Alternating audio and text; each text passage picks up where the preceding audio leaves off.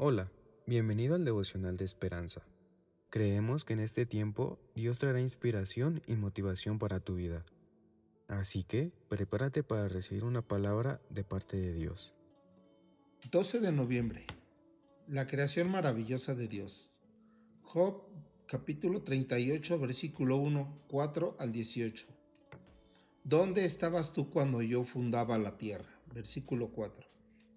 El autor nos dice, Mientras caminábamos con mi esposa junto al río que pasa por la ciudad donde vivimos, vimos unas amigas que disfrutaban del sol apoyadas en un tronco junto a las aguas ondulantes. Seis tortugas grandes. Ambos sonreímos al ver estos reptiles que no habíamos visto por meses. Nos encantó que estuvieran de vuelta y celebramos con asombro y alegría la magnífica creación de Dios.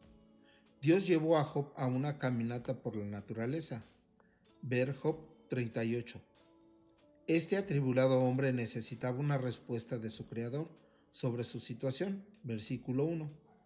Y lo que vio en su viaje con él le brindó el aliento que precisaba. Imagine el asombro de Job cuando Dios le recordó su grandioso diseño del mundo y le explicó en directo sobre la naturaleza.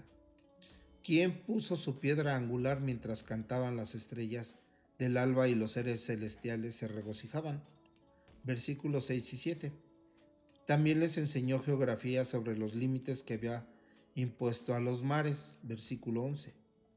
El Creador siguió informándoles sobre la luz que creó, la nieve que produce, la lluvia que envía para que crezcan las cosas. Versículo 19 al 28. Y las constelaciones que dispuso en el espacio versículo 31 y 32. Finalmente Job respondió, Yo sé bien que todo lo puedes. Capítulo 42, versículo 2. Que al mirar la naturaleza nos asombremos ante nuestro Creador y sabio y maravilloso. Preguntas para reflexionar.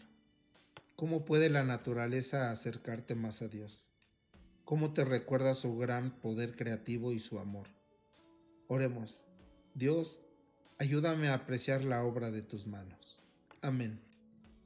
Esperamos que hayas pasado un tiempo agradable bajo el propósito de Dios. Te invitamos a que puedas compartir este podcast con tus familiares y amigos para que sea de bendición a su vida. Puedes seguirnos en Facebook, Instagram y YouTube como Esperanza Tolcayuca. Hasta mañana.